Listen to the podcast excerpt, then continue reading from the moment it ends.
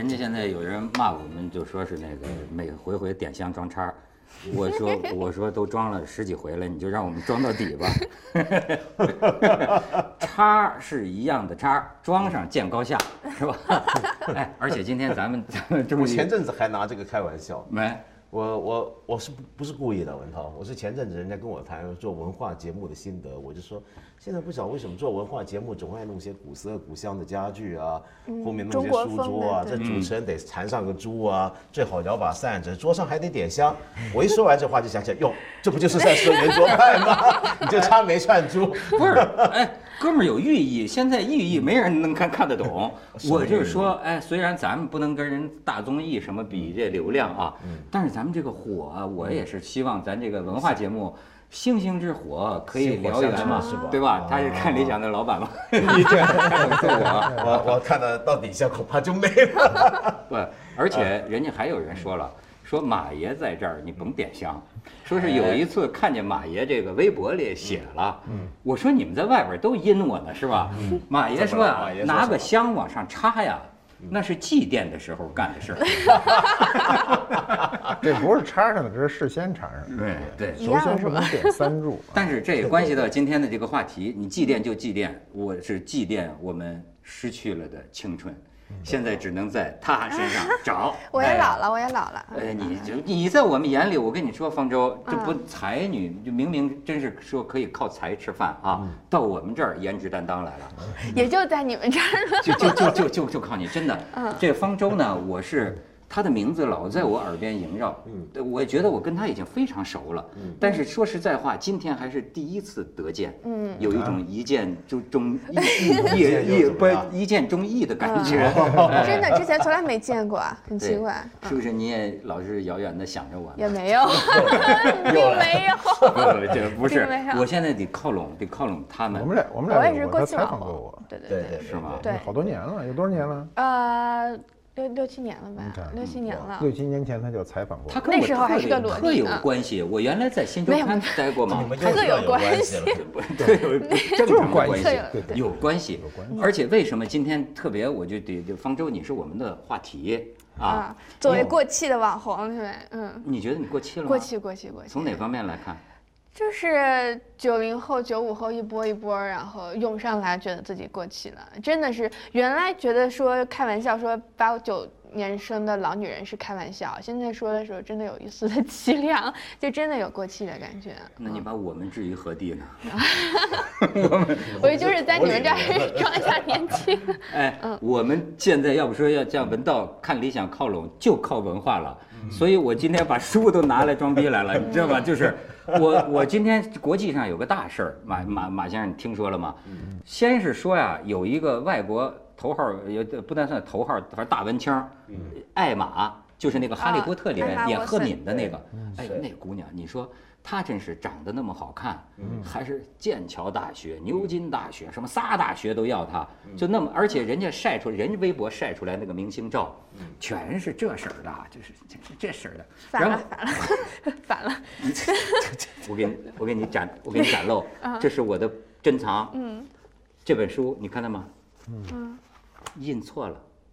哦，这过去集邮，这就是真可以留着的。错吧？看错了，倒着的吗？封面反了，对呀，倒着的。啊啊！所以我是说什么事儿呢？哎，你可以看看这照片，这这，沃森是吧？你看赫敏对，赫敏最近突然推特上发了一个，就是说我丢了书了，嗯。哎，在伦敦地铁上，后来说我丢的还不是一两本，我丢了一百本，嗯。最后发现呢，他是跟一个早就干这事儿的人联合，就是说，哎，呃，这个人就是说这个。在发现英国人喜欢在地铁上阅读，嗯，有时候阅读完了呢，就往旁边一放，他希望这个书啊流传出去。嗯，后来这赫敏呢还写这个小纸条，来写下自己的一些感受，放在地铁那儿，然后就说这个书啊漂流到多少个人的手里。嗯，就跟他合作的这个人，这个人大概是五年时间，最后，他们是个组织，他留他流出来两千本书，就是呃流通，到最后他自己书都不够了，就去到处淘书找书，对吧？结果我发现，你看咱中国大干快上，说这事儿时髦，学一把，然后有一个微公号，咣当最近策划了一个行动，你你瞅瞅，咵，他这大明星。张静初丢书啊，这个黄晓明，他这个他这像 偷书啊，偷书对对对，是不是这是偷书？这有点怪。哎，你再看，哎，结果呢，很多人发现转了一圈儿都转在地铁的垃圾桶里，就是你要说量上，你还真反映中国跟这个，我跟我觉得跟中国 GDP 的速度一样，你五年你才伦敦地铁两千本，中国搞一个行动一次就一万本，而且是明星，微博就是要看书丢丢丢丢丢。不过我后后来我说这事儿你们这读书人怎么看？后来也有人说呀，说好像在中国搞这个事儿搞到最后呢，这个重要的是丢而不是书。嗯，哎，而且你看这里边儿，我觉得真是反映国情，就是说广州有一人儿，哎，广州有一人儿，他也想搞这个，说我把一本书放地铁流传出去。后来他发现。早高峰的地铁上，先找到一个座位才能放本书，哎，他就不一样。那这个一个是我们现在在运动当中阅读基本上没有了。我我也有一次坐高铁，我我还拿本杂志，嗯啊，我觉得呃这个看手机什么也不太合适，拿本杂志吧。书我都不怎么带了，原来我出门老带书，现在我都带的少，带本杂志看嘛。然后我就溜达一圈啊，从这个商务座溜达到头等呃一等座、二等座，我全溜达一圈，溜达了大概五六个车厢，没看见一个读书的，没看见一个，挺悲哀的。其实这个活动本来也找我，就是给我真的 啊，对，然后对不起我没有，我没有别的意思。没有没有，他啊就是问我说，我们但是很很仓促的，类似于第二天早上我们就丢书了，你能不能参与？然后我就就是就是就是拒绝了。了。今天找你，对，你你为什然后么拒绝？我觉得就是一个是特别食人牙慧，然后另外一点，我觉得，而且我第二天后来看到我朋友圈里面全是嘲讽的这种声音，所以我就觉得很有意思。就是其实真正的文青吧，或者他其实是最看不起的人，就是韦文清和庄文清的。就看到那个黄晓明的 那个照片，然后就是就特别嘲笑，就反而是反而是文青最看不起就是庄文清的人，所以朋友圈就是全是嘲笑的。但唯一一个朋友就是大力鼓掌说说以后可以多丢钱包、丢内衣，主要是丢内衣，丢点钱抢没了。我丢丢一古董，首先英国那个 Emma Watson 刚刚搞那个行动的时候，就我有一些朋友跟我聊，就说不如我们看理想弄一弄。说反正都是丢因为一些人也不是老在地铁里面做节目嘛，那好像很很正常。但是后来我觉得这个事儿有点不靠谱，在中国做。我们就打住了，结果再过了两个礼拜之后，听说中国做起来，再做一个礼拜之后，原来劝我搞这个事儿的那个朋友跟我说，算了吧，幸亏没做。幸亏没做，这事儿搞烂了，现在你丢保险套就差不多。哎，但是其实我觉得这个事儿很有意思，你就可以看出来啊，就是你比如过去大家讲说西方搞点什么当代艺术、现代艺术，它不是凭空出来的，它是从它实际情况有根儿上长出来、自然生长出来的一个东西。但是你像中国，你比如说七九八是吧，弄点什么，你都觉得它不知道是哪个土地上出来的。我的意思是什么？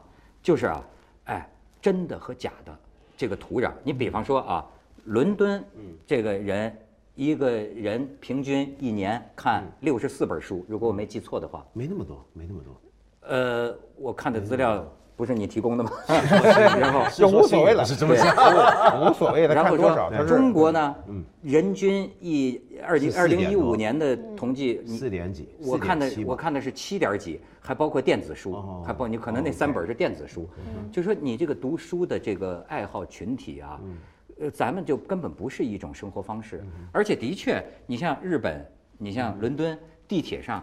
他是真的人人在阅读书，你明白吗？有一天你想起个很浪漫的想法，我这个书啪放在这儿，另一个人会看下去。嗯中国那个北京上班那个地铁，那都是你 这样的叫啥？这这，你知道吗？就我就觉得常常弄出来一些文不对题。对，它不符合国情嘛。对再再有，我们认为过去认为的读书呢，最下限啊是文学书，这是读书的下限，实用书不算。你说我看这菜谱，这不算。你要说这是人均多少本儿里，这算不算？我都不知道怎么统计的。嗯，如果你把这种实用功能性的书再算进去，我估计也就这个数。如果你把这些都剔掉，就是说按照过去过去真正讲究读书的人，文学书还不算。你看经史子集那个排在最后嘛，你读的是经典，所以我们今天你要说把这个读书的这个比例划分，我觉得中国人确实读书很少了。连我们都很少了，就别要求别人了。尤其尤其我觉得这么想铁读书是太太不不现实太不了太现实了不现实了。在北文道你在京的地铁，哪儿读书？你这整天做书的节目，我是随时都可以读，我也是。他书我读的多我刚才也说他他真的是书我也老在地铁读书，但是你肯定高峰期是不可不可能的，我觉得。但是比如说把这个换一个，就是是不是把它换在咖啡厅丢书？就是我们换一个想象当中更适合读书的场所吧。就是说不讨不讨论是不是地铁，如果换成咖啡厅丢书，或者是这种一个读书图本来就是读书的地方，是不是这个行为就没那么可笑了呢？我的意思也有可能，不过我觉得还有另一方面，就是，嗯，这个东西显得没有根，这个事情在我看来，什么叫没有根呢？还不只是说摆放在什么地点或怎么样，而是背后那个想法。比如说，我们先看一下英国那个小女孩，就演那个赫敏那个艾玛，她呢，呃，在一全球的就西方的演艺圈里面是一个有名的才女。她不光是念名牌大学，她过去几年很积极的去参与很多的女女权运动，哎，然后常常出来说话，然后很多的那些女性作家出书的那些发布会，她就像一个小读者一样，去听一些伟大的女作家的，就是真的拿着书上去签名。哎，所以他他是不是同性恋？她不是不，是，她不是，不是，呃，哦同性恋是另外一个。对那我就放心了，所以 你放什么心呢？我这跟你有我我有关系吗？我可以膜拜了吗？我哦可以膜拜了可以可以，那同性恋你也可以膜拜。然后呢，他呢，所以你就看到他变变成，就是说他的形象是早就摆在那儿。然后呢，第二，伦敦那个丢书行动不是一般的丢书行动，他那个组织是一个主张父权的运动。就是说，是主张妇女权利，不是父亲权利，是是妇女权权利女权运动的一个组织。所以他挑的那些书，全部都是关于女性跟女性权利的书。哦所以说，整件事儿是有缘有本，没错不是瞎丢。是然后呢，最后还有一个，它有个实际情况，伦敦人呢，呃，他地铁可能没我们那么挤，而且还有个习惯，你去搭伦敦地铁你就看到座位上很多报纸，那怎么回事儿？他们到现在还有很多人买报看报，他看完了报，他有个习惯就放在那儿，那下一个进来的坐的就拿起来看。也就是说，他他丢书是继承他放报纸、放杂志这个行为来的。你本来人人就放报纸、放杂志，所以你今天放本书不突兀。所以你就看出来了，今天的很多事儿啊是空心儿的，嗯，是有是是是是表象的，这这这心儿是空的。所以我刚才听你说什么呃伪文青，我还看你写了个文章啊，呃，我一直弄不清楚这文青，呃，文道不是文青精神领袖吗？对对对，敢 到。到到到底什么叫文青？什么叫伪文青？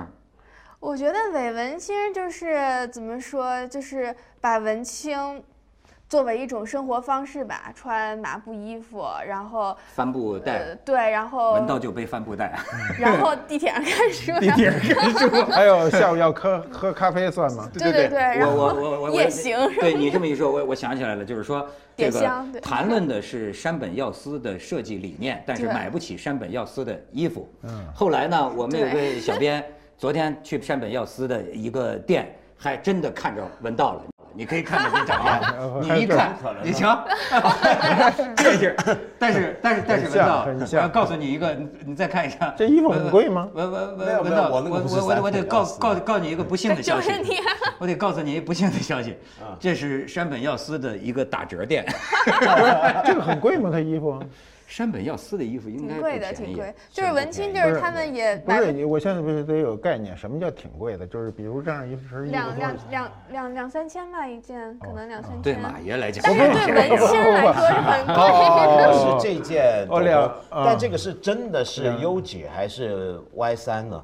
价钱是不一样。如果真的是 U 几的话，这件大概是四万多，教父不在四万。什么叫教父因为我刚才说了个打折店，所以非常认真讲一讲。没 有没有，但我的我不我不穿他的衣服。不是不对是他刚才说那个事儿，我突然有就就把这个丢书的这个事儿，这我听到的时候，我还觉得这是个挺好的一个事儿。嗯，但我听着你刚才讲，他这个是一个完整的策划，那我就觉得有阴谋在里头，这事儿有点没劲了。然后彻底让我把这个事儿是吧啊，彻底让我把这个美好的事儿弄得我这个就破灭了。对。所以我我倒是觉得，就是文青啊这这个标志，你刚才不说，我都没总结出来，就是文青是什么？我他妈年轻时候全是文青，对，马未我们那时候全是文青。那文青王朔算文青吗？我当然算了，那太是文青了。他他他他他不承认，他也是啊，他是文青的代表。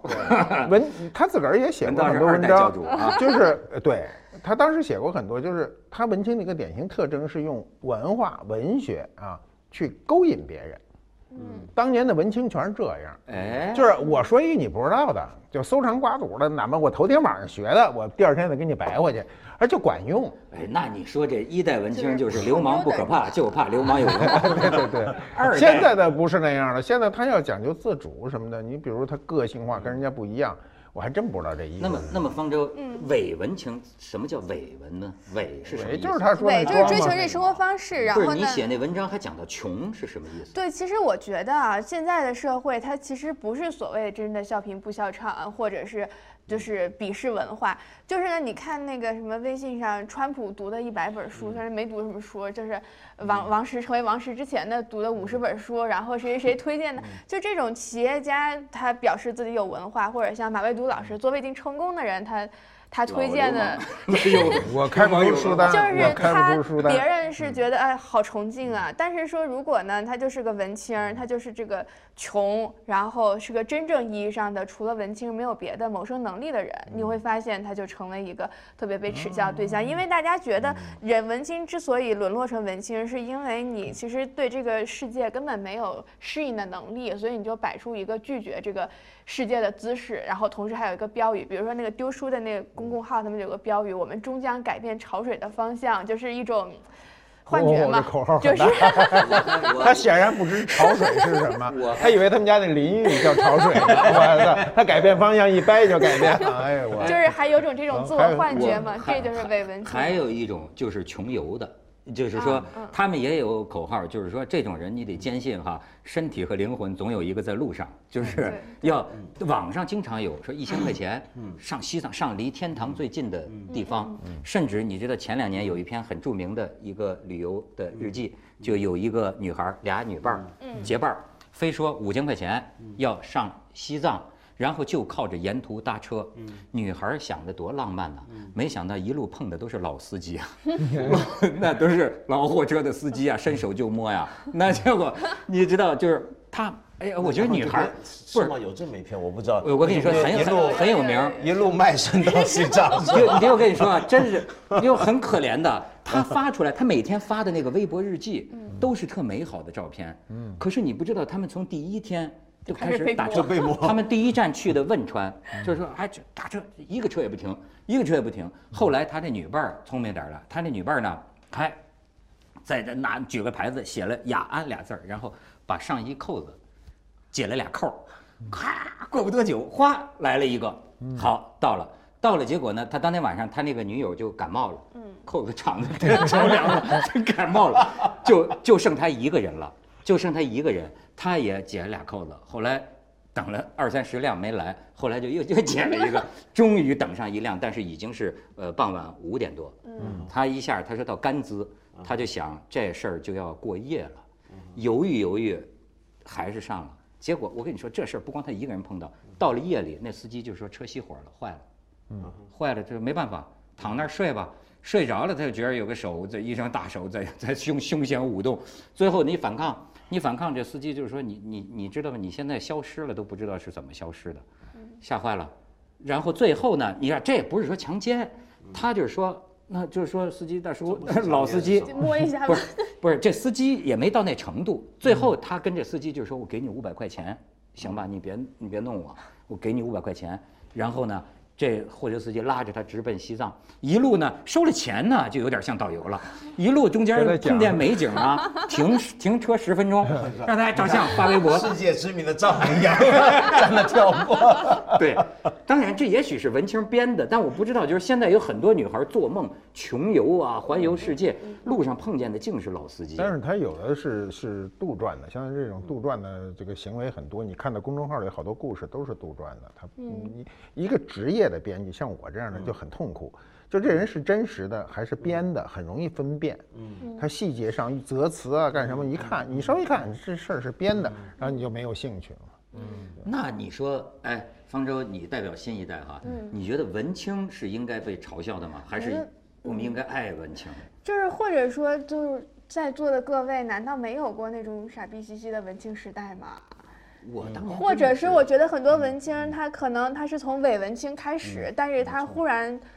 灵光一现，他觉得这个东西我我可以变成一个真的文青人。他从那个膜拜看山本耀司的书开始，用那个用特别文艺的滤镜开始，他忽然发现这个把我跟周围人区别开了，我是可以成为一个真正的文青的。所以我不觉得这个东西是可以嘲笑的。当然呢，这个爱护也不太对，但是我觉得至少应该给文青一个生活的空间吧。伪文青呢是可以被调侃的吗？我觉得可以吧。但问题是。伪文青可以变成真文青，哎，嗯，因为伪久了就是真的了。对啊，对，是我开头我就跟你说，就过去鲁豫就老跟我讲一个事儿，就是他，我就记得很清楚，多多年以前，鲁豫就说说文涛你这个人啊，我就觉得你活得不自然。我说为什么？他他说活得不自然。他说很多东西你并不真的喜欢，是吧？比如说是马爷就说这个书画收藏，他说你也不是那么喜欢，你也不懂，你别非要让自己去这么弄。他说。为什么一定要这样勉强自己呢？你知道后来我就跟他说：“我说鲁豫，你知道吗？嗯，我说如果我像你说的那样自然的活着，嗯，我们家在石家庄，我们家那种河北人，我说如果我自然的活着，就是一盆一一一个人吃吃吃吃吃饭，一个儿子吃一盆饺子。” 吃完了之后就困，一家人一我们一家人睡一下午，然后晚上就起来，又开始吃。地利与我何有哉？是吧？像那个相相扑运动员一样，又吃一盆饺子，然后哈看电视，哈又困了。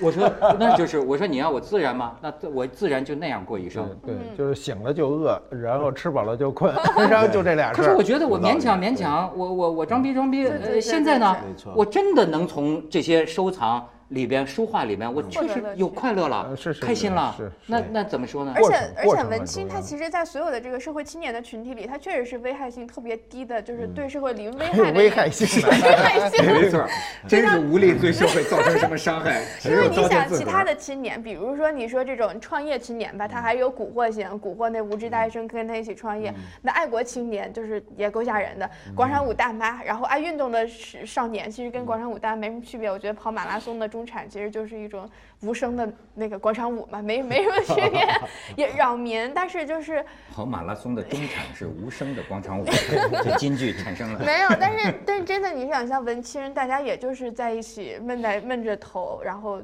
感动感动，交流一下。但是其实对社会的危害性也比较低，所以我不觉得就是可以被嘲笑和调侃，但是还是让他们能够活着比较重要。教教主怎么说？教主。没，因为我们缺教主，都真的当缺缺教主是吧？都当过文青嘛。因为文青，我觉得有个勉强的过程是很自然。事实上，任何人学东西都是要勉强。就你不勉强，就像你刚才说的，吃一大盆饺子然后就睡，那就很不勉强。但是当你想读点书，你要学个字画，它总是要勉强。勉强什么意思呢？你从不会到会的过程，你是要下功夫，你要是要费力气、付心机，这当然是个勉强。但是如果勉强的动机是什么？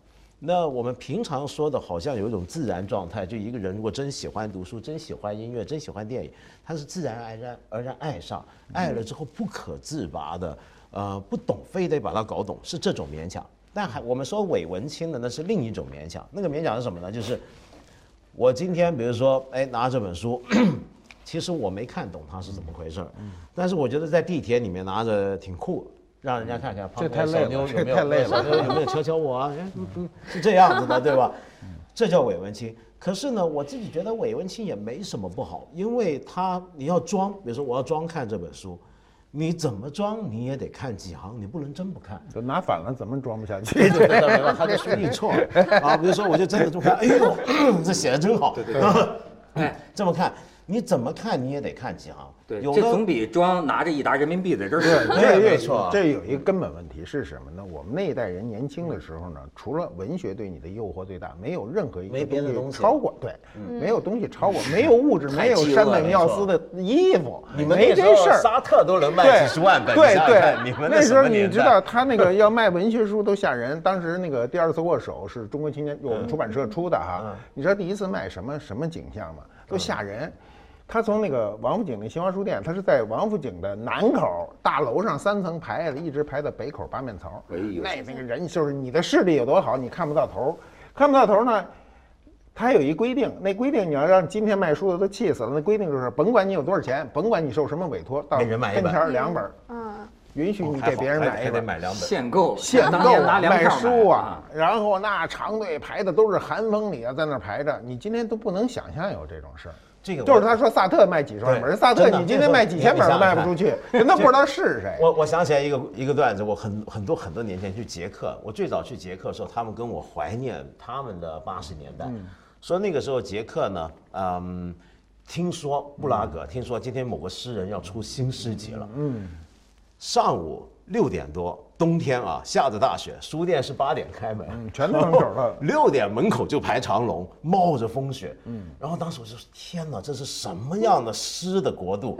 后来我就发现，其实跟你说那咱咱那会儿一样，是没啥别的事儿，没有追求。没没别的东西。对，现在那是他刚才用了一个很重要的词儿，叫沦落为文青。你知道什么叫对 对？现斯在文扫地你想他沦落为文青什么意思呢？就是啥事儿都干不成了，最后就就只能干这事儿了。所以就我刚才听他讲，我比较理解他们这一代人，他就觉得这是一个文化，最后成了一个挡箭牌。嗯，让我在社会上又保持了一个尊严。对是吧？别看我挎一帆布包，穿一麻布衣服，麻布衣服便宜啊，是吧？你你这不是麻的吧？就是它便宜。然后呢，穿上，但是我保持了一个文化的尊严，文化强大，你撼动不了。你可以拿我不当事儿，你不能拿我这书包里这本书不当事儿啊，谁吗 对不对？所以他拿这个事儿跟你抗衡，所以这就出现了，就是真文青是真喜欢，就是这个内容；假文青喜欢这个壳，我觉得也不错。哎，不过我觉得还有一次，你刚刚说到这个拿着这个壳，我后来发现，原来文青所喜欢的音乐或者书或者电影，也是有我们一般讲的文青或者被人嗯耻笑的文青啊，是有类似的图腾，比如像像我刚才脱口而出说托尔斯泰，我们现在笑的那种文青是不会看托尔斯泰的，不看那好家伙，那么老厚，那是对吧那是什么？那是什么呢图腾是什么？对你呢？比如说他会看些什么？你不是总结了很多拿些什么代表我叫文青呢？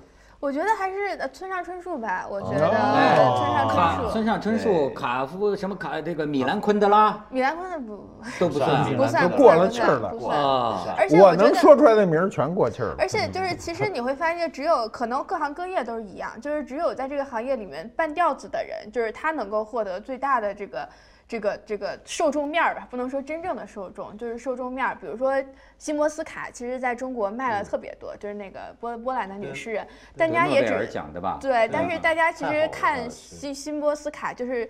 只有一首有名，就是一见钟情，因为里面有几句那种可以当 QQ 签名的，是所以他们对于这个哦文、文学的他们喜欢聂鲁达的情诗，是不是？对，喜欢聂鲁达的情诗，因为我喜欢你是寂静的，可以当 QQ 签名，就是所以他们就是热爱文学，但是热爱可以截取出来当 QQ 签名的那种文学。那你说，要是哪年村上春树得诺贝尔奖，这帮文青不得疯了？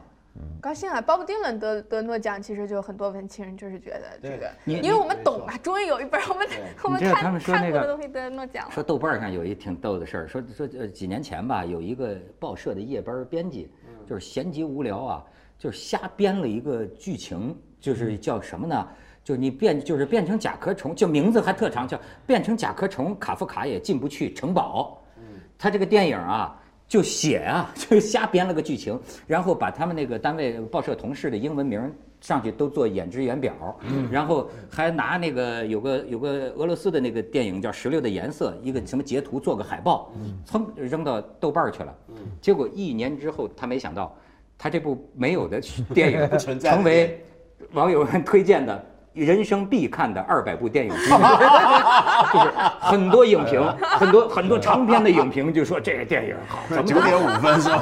哎，不是，评分八点九分，豆瓣评分比我们还高呢，豆瓣评分八点九分。豆瓣就没法相信了，就是这帮人没看也可以评，对不对？不是，有人凭感觉去评吗？我我常？常遇到这个情况，就是很多时候他可能是听见一个名字，对，而且就这个东西是有鄙视链的，就是说，比如说你看什么公民凯恩啊什么的，你看过公民凯恩，就是你就不叫文青，你你一定要看过那个名字巨长的才叫文青。包括你看到再小众的书底下，呃，就是国外的学术书都有底下评论，因为他们都没看过嘛，就是说这个翻译的太差了，就不如哪一版哪一版翻译的好就这个文青，他是有一个鄙视链的。哎，那我再问你，这个文青，我们经常会想到爱情啊，但是你照你刚才说，现在都沦为文青了。啊我记得我们小时候班里女生还是比较喜欢文青的男的的嗯，对吧嗯？现在还有这款吗？泡泡不到妞了吧？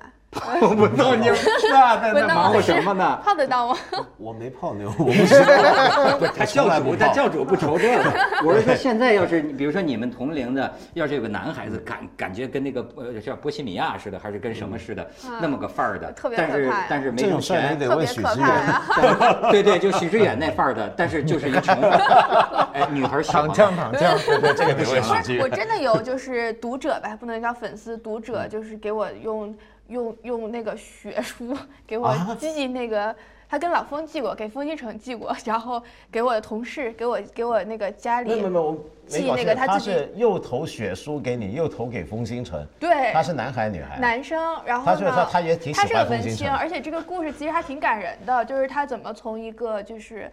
嗯，他是他他不叫沦为，就变变为一个文青，就是他本来好像就是家里就是种地的还是什么，反正就是小 小镇小镇青年吧。然后呢，他就无意中在网上看了我，他就当时我还在读高中，他就特别喜欢我。后来就是我上大学之后，他就到我们学校，他是就去西门卖烤翅。然后呢，因为他想见我嘛，但后来发现我不去西门吃烤翅，他就去那个万盛书园。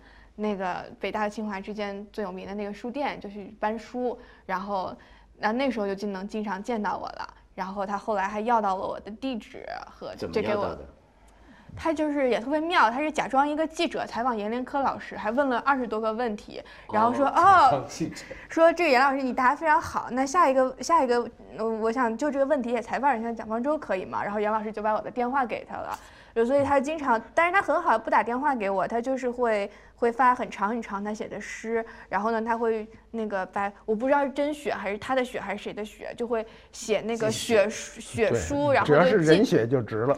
然后就 寄给寄给我们杂志主编，寄给封总，然后封总当时拿到拿到吓死了，不冯是流流鼻血了，以我以我对封云成的了解，流肯定流鼻血了。那就是个文青，但他现在他就是从一个他现在变成了真正文文青，他好像在出版社做编辑吧，所以你也可以从一个励嗯励励志的故事，然后他还呃出书出小出小说集，然后还寄给我，女主角都是我的名字，都是黄色小说，就是，所以就是其实是一个 这后面这一段有点不大好。我听了半天怎么了这急一段转啊直？下，后面这一段后面变成正黄色小说，人人生的多样性，多样性，对吧？文文青的这种但多异性。是是亨利·米勒的那种黄色小说，就是不是少妇白，不是少妇白洁的那种嗯黄色小说对，是那人生情欲深渊的，对对对对嗯对，那那随欲着他望深渊的那种，对，那那随着他这走的越来越高，你对他的感觉有变化吗？完全没有越来越害怕了，我觉得。对对，后面没走好，拿着鲜花，下面这个我这不敢说脏话，就是过去拿着鲜花，我们过去说最难听的话就是拿着鲜花不穿内裤就去了，这肯定不行，这个，对他这就是这路子嘛，对不对？你下面这路子没所以，就是，其实女孩其实是有点怕文青的，因为就是文青她有一代有有一套看世界的眼光，有点扭曲的看世界的眼光，而且呢，他把你误认为你跟他这个看世界的眼光是一样的，就这就有点像被一个精神病人忽然觉得我们是同类的一样，但是这样有点侮辱文青，但差不多是类似的感觉，就是非常的让人不适。嗯，说到这，我忽然想起来，假如文青今天在中国变成一嗯个就是大家觉得有点带着贬义的一个一个词的话，那么，呃，我们一般认为叫文青的那些人，他们怎么自称呢？他们会喜欢能够，他们能够同意或者承认我们是文青吗？我我我至少我觉得我还是非常恬不知耻的自称为文青，因为我确实，但是我觉得是因为我除了文青以外没有别的谋生技能，所以我 你也沦落了，沦落了。沦落为文青。不过这挺好，就是我我其实其实今天的生活中，就你刚才讲这种故事挺多的。嗯，呃，因呃，其实文学的这种自我判断特别重要，因为我当年当编辑嘛，就是这个自我判断不好的人，就有人那那个那个文章写的太烂了。但是他没有感觉，这种人就特恶心。他还自我感觉但确实有那种文章写得很好、自我感觉很好的人，这人就一定能成功。哎，嗯。对，咱们可以，你不能没有自我感觉，自我感觉很重要，对不对？对，但是咱们看到的是一条路，对吧？嗯。无论一开始是学的，是装的，是别扭的，但毕竟如果是人心呐、向往着美好，向往着一些浪漫，我觉得好像比向往着钱，反正也挣不多反问题是反正也挣不着钱，主要是。对。对吧？敬文清教主，文道老师被那种嗯怎么说，傻不能傻乎乎的文清吧，就是特别崇拜，就是因为文清也是有 groupie 的嘛，我相信文清教主也是有 groupie 的，你是不是被人崇拜？很简单，咱们可以测试一回。就是啊，你不是应大半夜出去吗？拍你那个看理想吗？你哪天半夜去三联书店，你进去走一走，哎呦，那里全是文青。那家伙，我半夜群进去过体骚乱事件就发生了。啊然后那楼梯上什么的，我说公安不要。然后你看他那里人总归不会太多，但那都深夜啊，一定十二点去嗯去看看，你试试很有意思。他会对不对？那那些人都是半夜在那儿苦读的，挺好在。街上路遇见过。但文道老师确实是给很多文青很多精神激励，因为我觉得很多文青 就是 他们都觉得自己的生活方式实在是有点古怪和格格不入，但是每次看到文道老师就是 没错，没错。那么奇怪就觉得哪怕这个这个当文青再苦再难，你看到最后，文道去也穿上这个，也能就比你有那个儿大也也能有希望，关键还带领金子，这就是我们的未来。就是一条活路。行行行，到点儿到点儿。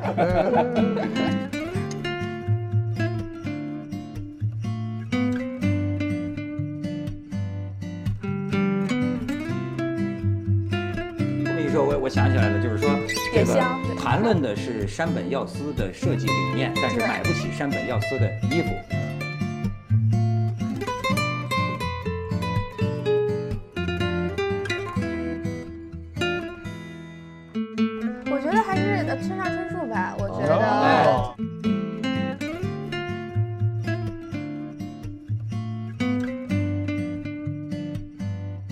受众面儿，比如说西摩斯卡，其实在中国卖了特别多，就是那个波波兰的女诗人。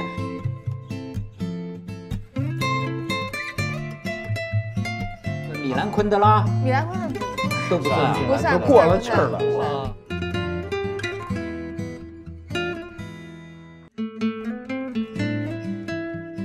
但是你像中国，你比如七九八是吧？弄点什么？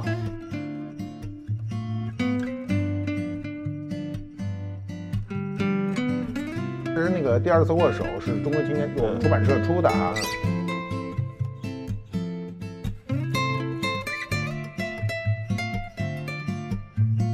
文文学的喜欢聂鲁达的情诗，是不是？对，喜欢聂鲁达的情诗。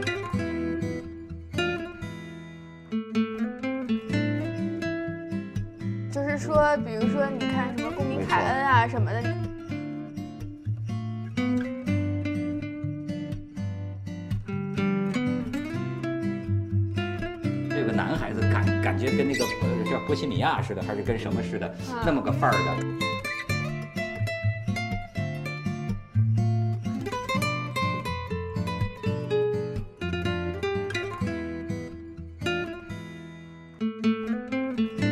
就是也特别妙。他是假装一个记者采访严林科老师，还问了二十多个问题。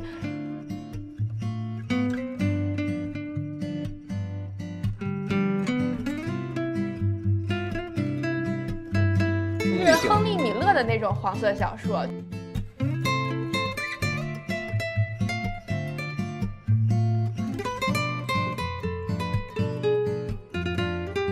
这个就是他说萨特卖几万本，萨特你今天卖几千本都卖不出去，人都不知道是谁。